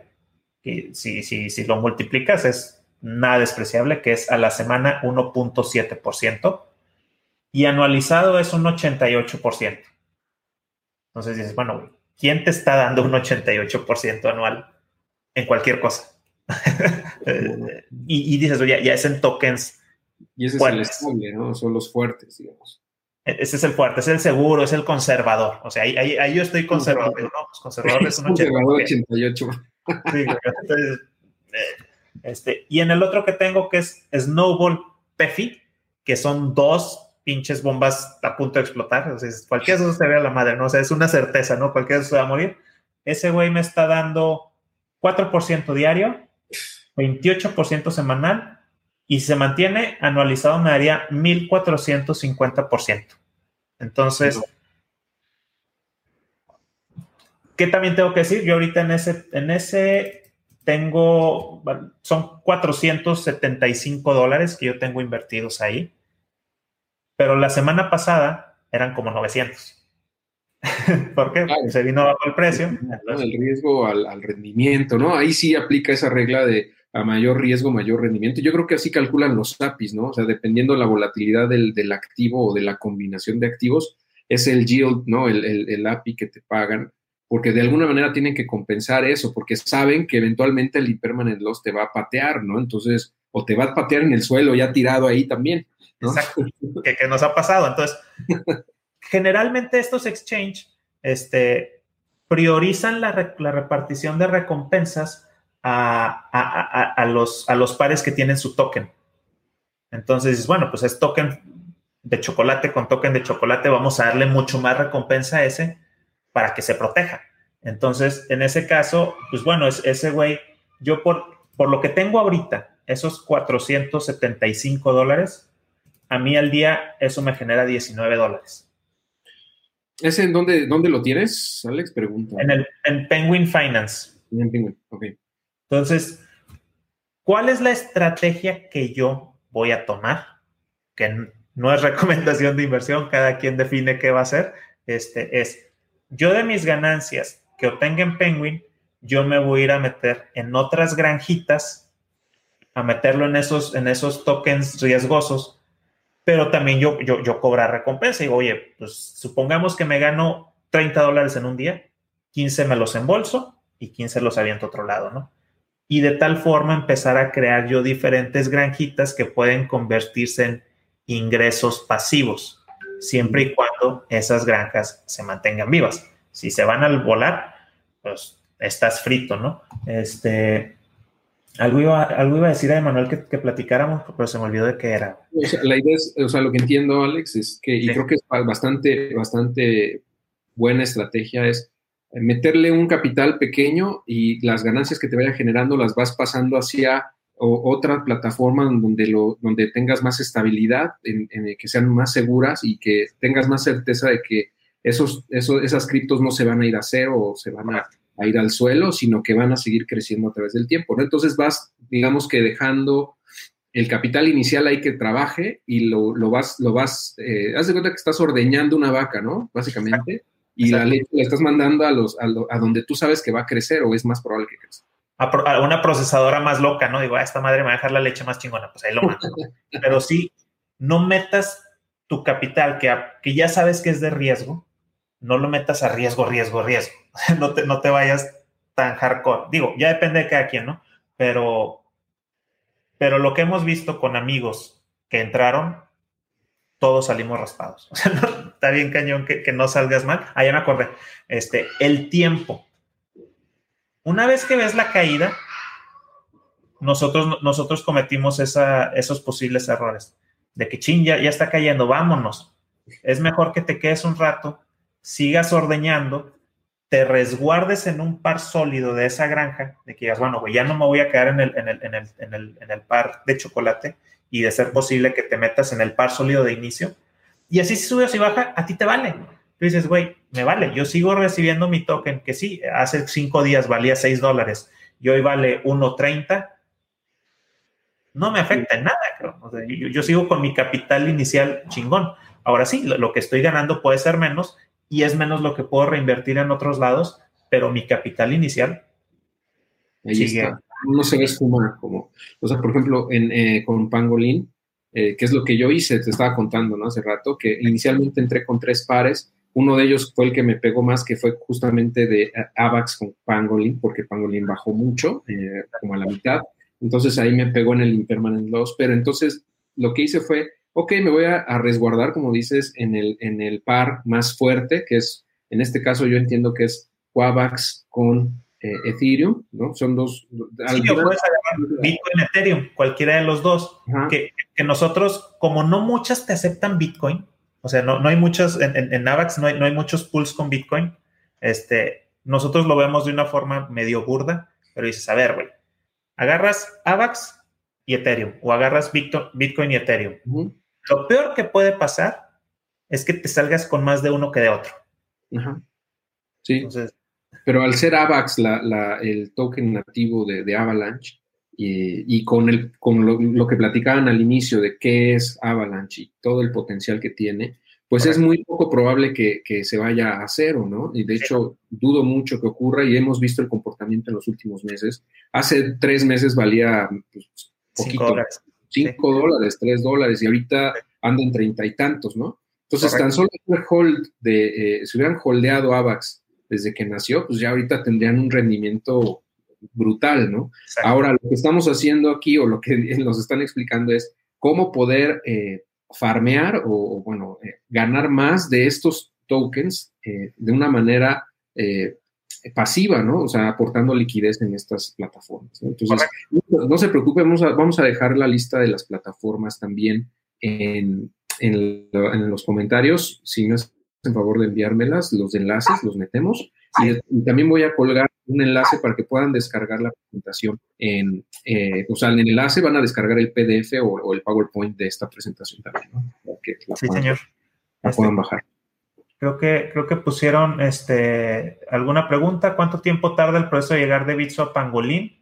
Ah, sí, aquí está. Yo creo que... O sea, que en poco tiempo ya pueden empezar a recibir los guamazos.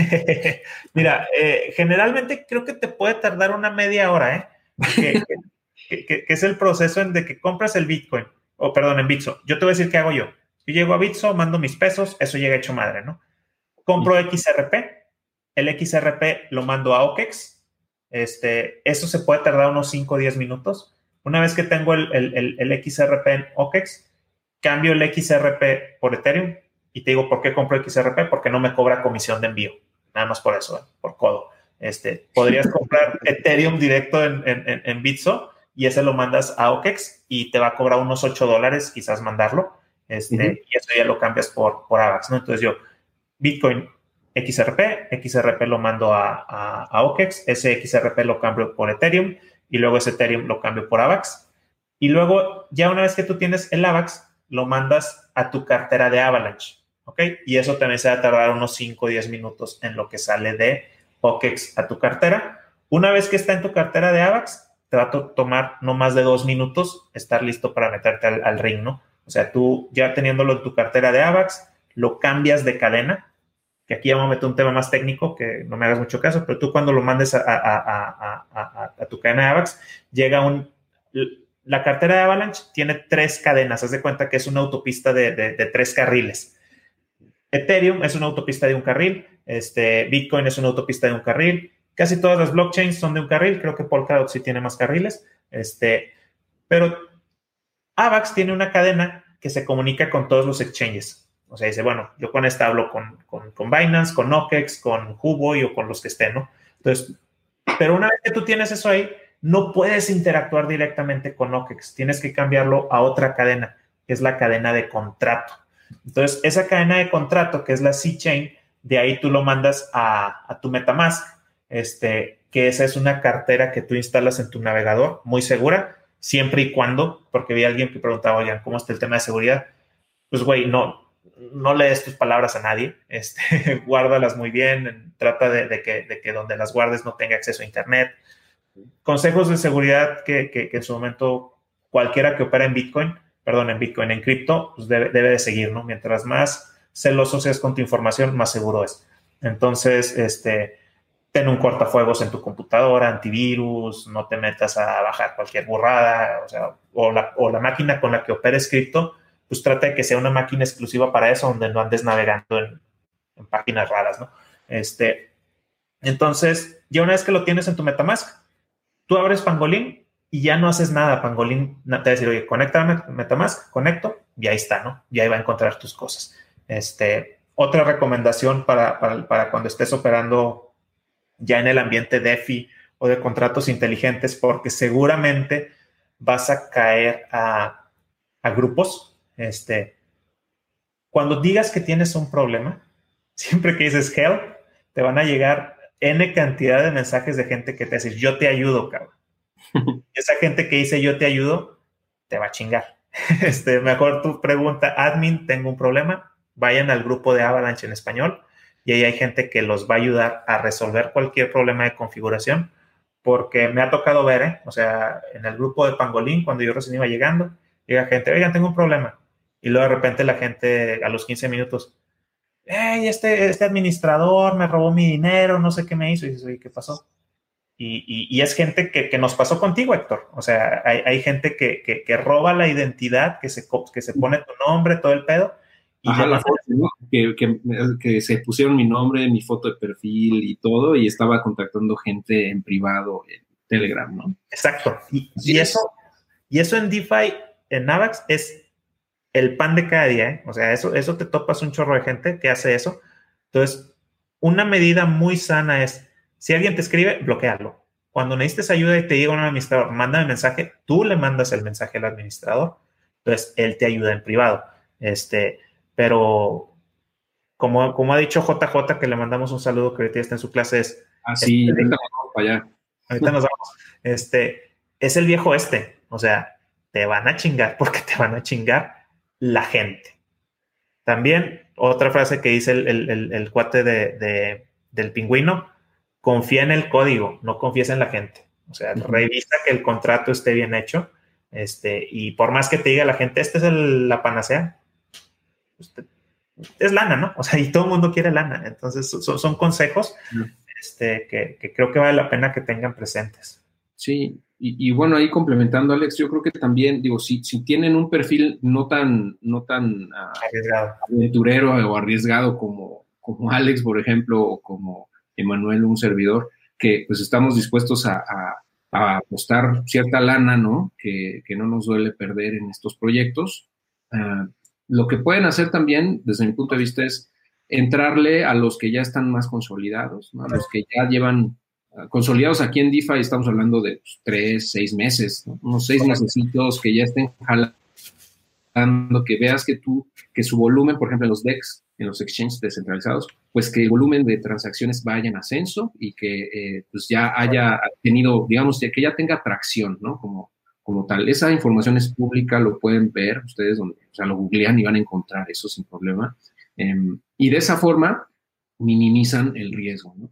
Eh, y, pero sí, el riesgo de que te quieran estafar es latente y eso, aunque no hagas preguntas, también te pueden llegar a contactar gente que, pues la verdad, no sé, o sea, yo, yo pienso que son bots eh, y pues mandan mensajes a miles de personas y de esas miles les contestan 10 y esos ya van filtrados para los estafadores y te tratan de, de, vender una oportunidad de inversión milagrosa y todo. Entonces, mucho cuidado con eso y sobre todo aquí en DeFi, que si bien pasa en Forex, pasa en binarias, pasa en bolsa, pasa en todos lados, Aquí es todavía más, porque como dicen, es el viejo este y así tal cual, o sea, ahí estamos, me imagino que estamos aquí en las carretas, ¿no? En, el, desierto de Arizona, así, y nada más nos podemos proteger entre nosotros haciendo el, el circle wagon, ¿no? Que llamaban el, el, círculo con los vagones, con las carretas, para que no nos, no nos vayan a, venir a, golpear o a robar, ¿no? Entonces, pues ojo con eso. Es muy importante todo esto. Sí, este, a ver, estoy viendo aquí los comentarios. ¿Cuál de esa plataforma para invertir? Disculpa, acabo de llegar y me interesó mil cien por ciento. Bueno, ciudadano, únete al grupo, te, orientamos. Este, alguien creo que preguntó cuánta lana. Miren, yo creo, en su momento le dijimos a algunos compañeros, pues lo que tengas, ¿no? Si tienes un AVAX, dos AVAX. Un AVAX cuesta 30 dólares. Este, dos AVAX, pues son 60 dólares. pero, pero se puede tornar prohibitivo por el tema de las comisiones. Este, cada clic que tú haces para hacer una transacción te cuesta. Y ese, y ese clic te cuesta. ¿Qué, andamos, Emanuel? Como. un dólar. Son, como un dólar. 10 como un dólar. 20 pesos. Exacto. Entonces, cada clic que te digas, oye, quiero depositar aquí, eso te va a costar, ¿eh? Entonces, que te digas, chin, y quiero retirar, te va a costar. Y quiero quiero hacer un swap, te va a costar. Y quiero hacer el token mutante, te va a costar. Entonces, yo creo que, que sí, de, o sea, sí va, o sea, si lo vas a hacer, que metas por lo menos lo suficiente para que la recompensa que obtengas este, te pague esas comisiones que te digas, bueno, voy a, voy a estar cosechando las ganancias cada tres días, ¿no? Por decir algo. Entonces tú cada tres días pues de perdida deberías de estar ganando, este, pues unos 50 dólares, ¿no? Este, de, monedas para que en eso tú pierdas un 20% en llevarte esa recompensa, porque lo vas a pagar. Este, y yo ahorita en un pool tengo más o menos eso, déjame te digo cuánto tengo en el de, en el de Snowball Pefi, que es el pool más violento, ahí tengo 475 dólares, que llegué a tener casi 900 o 1000 y se pone a la mierda. Este, la, la de dos me metió, me una madrazo, pero ese me da 18 dólares al día. Entonces bueno, la semana me va a dar 130 dólares si se mantiene así. Entonces dices, bueno, pues puedo hacer dos cosechas a la semana, este, o me espero una semana, y, y, en un mes yo voy a recuperar ese capital. ¿Por qué? Porque yo entré alto. O sea, yo entré cuando estaba en el Price Discovery. Si tú entras ahorita, entras barato y obtienes la misma recompensa que yo, ¿no? Entonces, es, parte de ese juego que, que, les dice Héctor, a ver, si entras al principio, puede que ganes un chingo, este, pero así como ganas, te lo pueden quitar hecho madre. Este, ya cuando tú entras a, un, a, a, uno de estos proyectos ya consolidados, pues no vas a ver el rendimiento del 1500%. Este, vas a ver rendimientos muy conservadores de un 300%, ¿no? Entonces dices, bueno, ya, ya, ya cada quien... Sí, entonces... Y, ya, los más conservadores que he visto, digo, entre comillas, ¿no? Ese, andan como en los 70%. Por ejemplo, en, el caso de, de en Pangolin, en, el par, digamos, más, uno de los más fuertes que es AVAX con Ethereum, andan como en 70 y tantos por ciento, si no me recuerdo, al año que la verdad es que pues yo no me enojo, ¿no? ¿Y quién se va a enojar por ganar 70% anual eh, en esos dos eh, activos, en esas dos criptos que sabemos que tienen un potencial muy grande? En el peor escenario que, que, que AVAX no, no crezca como se espera, por lo menos Ethereum va a seguir escalando y, eso pues, es muy, muy probable, ¿no? Hay un 99% de probabilidades de que así sea. Entonces, ah, desde mi punto de vista, ¿no? Claro. Eh, pero pues es una estrategia para poder acumular más. Al final lo que estamos haciendo, si se dan cuenta, es eh, farmear o estar eh, generando ganancias con esto para resguardar esas ganancias también en, las monedas fuertes que vemos y de, en el largo plazo tener, acumular, mejor dicho, más activos o más, más capital en esos activos que vemos que tienen un gran potencial, ¿no? Entonces, es una estrategia más, ¿no? Bien podrías hacer el hold, como, como menciona JJ, ¿no? Dice, bueno, pues es que a veces sale mejor holdear, mejor compra Ethereum y olvídate de, todo esto y no pierdas el tiempo. Puede ser, puede ser que tenga razón, no lo sabemos, solo el tiempo lo dirá, pero eh, mientras tanto nos estamos divirtiendo muchísimo, ¿no? Con todo esto. creo, que, creo que estadísticamente sí tiene razón. Pero, lo, pero lo paseado, ¿quién no lo quita? Ay, es que en una de esas, en todo esto que estamos haciendo, o que ustedes, mejor dicho, que están mucho más metidos, eh, pues van a ir encontrando eh, nuevas oportunidades y en una de esas, pues van a pegarle seguramente a una que pues, se va a ir a la luna y ustedes van a estar en las etapas muy tempranas, ¿no? Es cuestión de tiempo, yo creo, si no es que ya están ahí y no lo saben todavía. Entonces, pues eh, al final de cuentas es parte de, eh, del aprendizaje y todo eh, de DeFi que está explotando, ¿no? prácticamente explotó el año pasado, pero pues, ahorita ya empieza ahora sí a, hacerse más mainstream. Entonces, mientras más temprano entremos a todo esto, pues mejor, más beneficios vamos a tener, ¿no? Las personas que entremos, obviamente con sus debidas precauciones, como bien comentan, pero bueno, pues está padrísimo, la verdad. Y pues no sé, Manuel, ¿tú quieres comentar, quieres comentar algo adicional mientras checo las preguntas? Sí, pues igual otra cosa es que hay, veces que en foros como este, pues platicamos experiencias, este, contamos estrategias, que sí, que no, pero la realidad es que uno las asimila hasta que lo vive. Si no te animas a, entrar un poquito así, decir, sabes que pues mando algo y me voy a llevar un, madrazo, pues a lo mejor como nosotros, ¿no? Tenemos ya un mes en esto, un poquito más, ya nos llevamos nuestros madrazos, ya nos llevamos nuestras divertidas, aprendimos lecciones, pero son cosas que solamente puedes asimilar hasta que las vives. Claro. Hay veces que dices, ah, pues el yo, yo, sé, yo sé que en la teoría me dice que el Impermanent Loss es esto pero hasta que no estás en un pool que se va para abajo y te llevas la, te comes la, la bajada, dices, no, pues ahí ya, ya, ah, entonces el impermanent loss es esto, y lo, asimilas, y ya lo entiendes, así, así es, hasta el momento en el que ya lo vives, es cuando realmente adquieres esta experiencia. Y como, puede, como dices, puede ser que a lo mejor llegue un proyecto nuevo y ya sabes qué hacer, qué no hacer, pues y entonces no es que te vas como el borras a la primera, pues. Totalmente. Sí, ah, y también complementando un, un, poquito respecto a los, a los rendimientos. Incluso hay una plataforma que nos gusta mucho que es Snowball, que ellos tienen ahorita un proyecto que se llama el Stable Boat, que es básicamente una bóveda. Alguien dice, ¿sabes qué? yo no me quiero exponer a ningún activo volátil. Es más, no me quiero ni siquiera exponer a AVAX o a Ethereum o a Bitcoin, no me quiero exponer a nada. Quiero conservar mis dólares. Tú en ellos, en ese, en ese proyecto que ellos tienen, tú aportas dólares. Pues, este, que USDT, este, BUSD y, y el otro, DAI. DAI, ok. Ajá, tú, tú aportas a esa bóveda. aportas liquidez a esa bóveda digo, hay razones por las que alguna persona requiera cambiar entre estables. Digo, yo ahorita no, sé bajo qué premisa, ¿no? Pero hay, puede ser, hay gente que necesita cambiar entre monedas estables. Tú aportas liquidez a esas monedas estables y te están ofreciendo un rendimiento que ahorita revisando, ahorita ronda el 45% anual. Y esto es sobre estables. Ni siquiera te estás exponiendo a ningún activo volátil el USDT va a costar un dólar ahorita y va a costar un dólar en 10 años. Correcto. Pero este, el, su, su API anda ahorita exactamente en 45, bueno, rondando el 45%. Es, parece absurdo, es ilógico, pero tiene una explicación, o sea, no es porque sea, eh, eh, o sea, tiene una razón de ser ese API.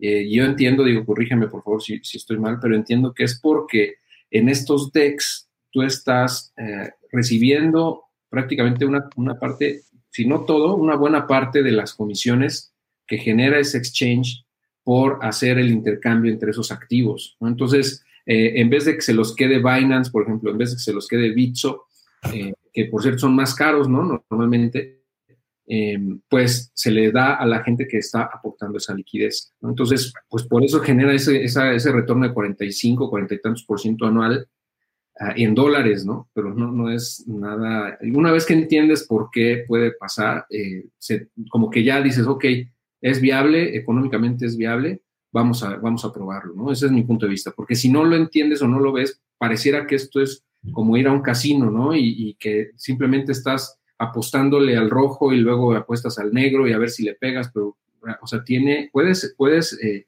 hacer una decisión más racional si entiendes cómo funciona por atrás todo esto. De hecho, ahí, ahí, déjame agrego. Tú ganas los fees de, las, los fees de las comisiones, pero aparte ese exchange te está dando su token. Entonces, ese 45 está complementado con el token. Ese 45 puede bajar si el token se va a la mierda.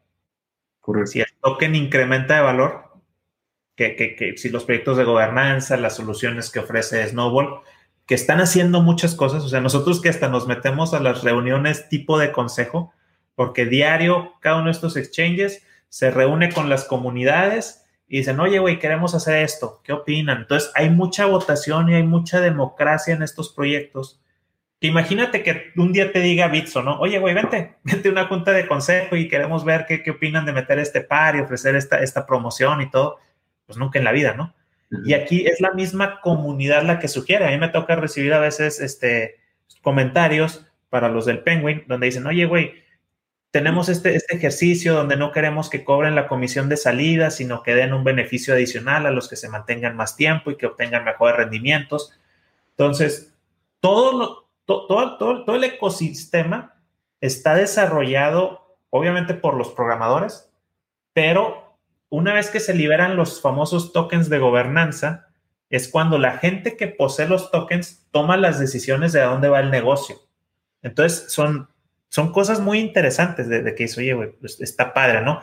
Eh, ya, por ejemplo, Snowball está en un punto donde van a hacer una cosa que le dicen el multi-signature, donde ya no es el, dueño del proyecto el que, el que hace los, los cambios, ¿no? O sea, el que implementa los cambios, sino que hay, un, hay, hay, una, ya hay una firma consensuada entre diferentes jugadores para que se implementen las cosas en el proyecto. Entonces, se democratiza.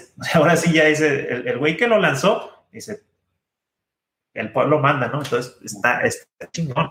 Que eso es, eso yo creo que es una de las principales ventajas del ecosistema en Avalanche. Digo, comparándolo, por ejemplo, con ecosistemas como, como PancakeSwap, ¿no? Eh, eh, que está en la Binance Smart Chain. Sí. Que si, bien ha crecido muchísimo y, y, hay que reconocer que pues han hecho cosas bastante, bastante padres, ¿no? No por nada están creciendo así, pues es, un, es, una cadena centralizada, ¿no? Que es propiedad de Binance. Eh, no hay una, realmente los nodos están centralizados también, no hay gobernanza de la gente, aunque eh, está muy padre y funciona y es muy barata, yo creo que es lo que lo ha hecho crecer mucho, ¿no? Que, que Ethereum está carísimo ahorita en los gas fees, pero eh, en realidad pues tiene ese contra, ¿no? Que sí se puede generar mucha lana y de hecho estoy farmeando ahí también ya cake y todo eso, pero pues porque hay que entrarle, ¿no? Hay que entrarle, hay que probar, y, pero, ah, o sea, viéndolo como, como plataforma, eh, creo que Avalanche tiene mucha ventaja en ese aspecto, ¿no? Porque es totalmente descentralizado y sí es enfocado a la comunidad, ¿no? O sea, sí le da esa democratización a, su, a, su, a su comunidad. Sí, como dice Arturo, ¿no? Que anda ahí en algunos de estos grupos. Hay que ser profit maximalista, o sea, me vale madre dónde, ¿no? Donde está el billete yo me meto. Este, que obviamente ahí luego entran las filosofías de que es la descentralización y lo que es, cabrón, yo quiero billetes. hay gente que dice eso. Y Binance lo hace muy bien. Este, algo que, que yo le reconozco mucho a la gente de Snowball es que al momento que hicieron los stable vaults, lo que les platicaba Manuel, donde tú metes tu, tu dólar y queda fijo, se trajo mucha lana de Binance, mucha. Entonces, ese tipo de proyectos donde la gente está buscando dónde ganar más, ¿no? Entonces, es, es cómo le quitas el pastel a esos que conozcan lo que hay y al mismo Avalanche le conviene, ¿no? Porque pues, todos crecemos más, hay más donde jugar. Este, entonces, todo, cada uno tiene sus pros y sus contras, ¿no? Este, y, lo, ya mencionaste los de, los, de, los de Binance, Ethereum es carísimo, es, es inmenso, es, pero es prohibitivo operar ahí, ¿no? Sí, por ahora sí. Eh, esperemos que pronto ya no lo sea tanto y, ahí es donde yo creo que en el futuro, o sea, mencionaban que puedes, eh, Avalanche puede ser un, eh, competidor de, de, Ethereum, pero bueno, yo como lo veo, no sé cómo ustedes lo, vean que están más metidos en eso, pero yo veo a Avalanche como un complemento, como bien decían, ¿no? Que Avalanche mismo dice eso, ¿no? nosotros no vamos a competirle Ethereum, somos un complemento y al final yo creo que, como haciendo una analogía con el Internet de los 90, al final mientras más plataformas haya, mientras más soluciones haya, más se robustece todo el ecosistema y más gente va entrando, entonces todo crece. O sea, es un efecto eh, de red que, que, ya hemos eh, visto eh, en, Bitcoin y en Ethereum. Mientras más participantes haya en un ecosistema, pues más valor se crea y más se benefician todos. Entonces es una ley, o sea, no es, no es nada del otro mundo, ¿no? Es una ley que, que se cumple, ¿no? Sí, pues que no, no, todos somos iguales, no todos queremos lo mismo. Entonces, en la variedad está, lo vemos nosotros en el grupo de los renegados. Hay gente que está súper metida con Polkadot y se está chingón. O sea, yo no lo entiendo, no me, no, no, no me atrae meterme. Me gusta Avalanche, me gusta la comunidad, me gusta el proyecto, hay gente que está metida en Binance y tengo amigos que quiero mucho y lo dicen, aquí Binance es lo mero bueno. Pues sí, güey, está con madre. O sea, qué bueno, güey, que, te vaya con madre. Este, voy a responder la, pregunta de Mago. Este, ¿solo hay farms o también pools de un token? Sí hay pools de un solo token. Este, creo que Olive, el de la, el de la, el de la aceituna tiene uno. Los de bambú, este, del, del panda, el panda swap que nos metió una chinga, creo que también tiene, tiene pools de un token. Este, y, no me acuerdo cuál otro, pero, pero sí hay algunas que tienen token. Lo, que estaba padre, de, hecho, del, Panda es que sí tenía un pool de puro Bitcoin, entonces tú metías ahí tu wrapped Bitcoin y te daba bambús, ¿no? está chingón. Lo malo es que ese bambú no vale madre y luego le bajaron mucho más la recompensa, entonces dices, bueno, si ya, si ya estoy jugando a DeFi para dejar ahí mi wrapped Bitcoin en una madre que pudieran hacerme un rug pool, mejor mejor no, no vale la pena. Exacto, riesgo recompensa no, no está tan padre. Entonces, si, lo va a arriesgar, lo va a arriesgar algo que me dé un chingo. Este, Entonces. Pues realmente, realmente, ese tema depende más del proyecto, pues. Al final, son ese tema de, de, los pools de un token, pues, realmente es un producto que ofrece una plataforma. Al final de cuentas, las plataformas están compitiendo al mismo tiempo entre ellas. Obviamente ellos quieren tener su mayor entre más TBL tengan, pues es como más una buena estadística para ellos. Algunos optan por estas, estas cosas de un solo, de, un token en su pool. Algunas ofrecen pues lo de los estables. Este, el pingüino ahí trae algunas ideas que quieren, que quieren implementar. Pues son productos que ofrecen, es como si fueran una empresa, ¿no? Y pues eh, ahora sí te están ofreciendo diferentes cosas para competir igual entre ellos y poder jalar más gente. Totalmente, muy bien.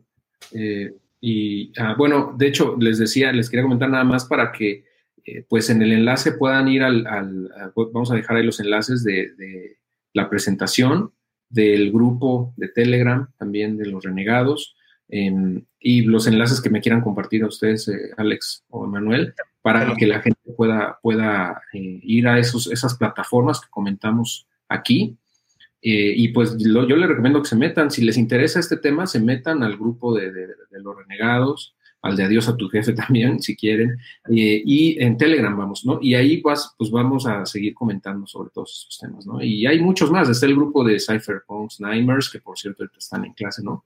Eh, y en fin, o sea, hay muchas comunidades, pero lo importante aquí es que pues con, conocimiento de causa entren en esto si quieren, eh, lo hagan con las debidas precauciones eh, y con el afán de también aprender, ¿no? Y de involucrarse en este ecosistema que eh, van haciendo, pero yo creo que en unos cinco años esto va a ser ya una, un monstruo, ¿no? O sea, ahorita estamos empezando esto, por eso estamos tan emocionados con, con ¿no? Porque vemos el potencial que tiene.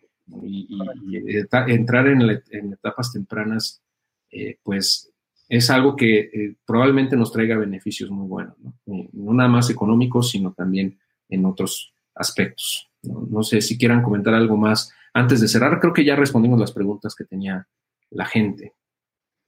No, pues solamente agradecerles a quienes nos hayan acompañado. Este Héctor, nuevamente gracias por abrirnos un espacio de platicarte nuestras patoaventuras. Este, eh, te pasamos los enlaces, todo mundo, quien quiera unirse a los grupos, está obviamente el de adiós a tu jefe. Tratamos de no saturarlo con nuestras loqueras porque es un tema muy, muy de nicho.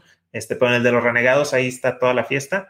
Este, únanse al, grupo de Avalanche en español, les van a ayudar mucho. Este, aquí no hablamos de NFTs ni muchas de las otras cosas que se están haciendo, que, hay gente que le interesa. Este, pero pues bueno, siempre abiertos a escucharlos, a ayudarlos en lo que se pueda si, de perder dinero se trata, pues ahí estamos nosotros para decirles. Emanuel, no sé si quieres comentar algo, algo adicional. Es igual la invitación, o sea, no se, no se asusten. Hay gente que, hay gente que entra a los renegados que no sabe absolutamente nada, pero al final de cuentas, pues lo que importa son las ganas, ¿no? Las ganas de aprender. o sea, es que mira, tienes mucha razón donde dices, Emanuel, que hasta que no, no le metes lana, no te metes a, realmente entenderlo. Tú puedes estar eh, leyendo libros, puedes estar ahí eh, leyendo grupos de Telegram en Facebook, vas a estar perdiendo el tiempo hasta que le metas lana y te duela. Cuando veas que hay una minusvalía de 5, 10, 20, 30%, ahí yo te apuesto que se va a meter la gente a realmente ver qué está pasando y cómo pueden revertirlo, o bien si están ganando también, ¿no? Si tienen 10, 20, 50 o 100% de ganancia, van a decir, ay, esto es real, ¿no? Vamos a ver cómo funciona. Y entonces ya empiezan a, entender mejor cómo funciona. Y de ahí es como un, lo que le llama, ¿no? De JJ, el rabbit hole, ¿no? El hoyo del conejo y te metes y ya ahí te puedes perder y te puedes ir por diferentes universos y, todo, todo, el ecosistema que, ¿no? Muchísimo, muy, muy padre. Sí, pues nosotros tenemos 40 días, O sea, son 40 días que tenemos en esto. Y, ve, ya todo lo que han aprendido en este tiempo. Imagínate el, en un año que volvamos a reunirnos, lo que no nos, nos van a poder compartir, ¿no? Va a estar padrísimo. sí, me atrevería a decir que hemos aprendido más en los trancazos, en las pérdidas, que en las ganancias. Cuando estábamos, cuando estábamos, cuando estábamos en verde, hasta los ojos nos brillaban, ¿no? Ya no, ya, decíamos ya, adiós a mi jefe. pero, no, realmente en las bajadas es cuando, cuando te llevas el conocimiento, cuando te llevas un trancazo. Sí, sí, sí, sí, sin duda. Es que las, las pérdidas duelen el doble que las ganancias.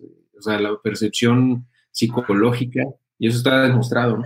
Eh, el impacto que tiene nuestra mente es el doble cuando perdemos que cuando ganamos. Entonces, por eso es que las, las pérdidas duelen tanto y, por eso es que nos dan tanto aprendizaje también. ¿no? Entonces, hay que saber eh, eh, tomar los aprendizajes de, eso, de esos trancazos, ¿no? Que yo creo que de eso se trata. Al final, seguir aprendiendo y con el paso del tiempo nos vamos a hacer cada vez mejores, ¿no? Y ahora, por ejemplo, ya Alex es considerado un gurú en DeFi aquí por, Qué triste, Yo creo que ese fue Antonio. Gracias, mi querido, mi querido Toño.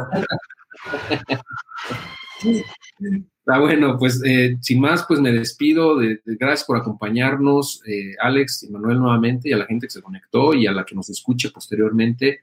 Eh, pues ahí está la invitación abierta para que se puedan meter a todo este universo. Un, placer estar con ustedes en esta noche y les deseo mucho éxito y, en el peor de los casos muchos aprendizajes también en este, en este camino, ¿no? Y bueno, pues ahí seguimos, seguimos en el camino andamos, ¿no? Como dicen. Gracias, buenas. gracias. Un abrazo, excelente. Buenas noches.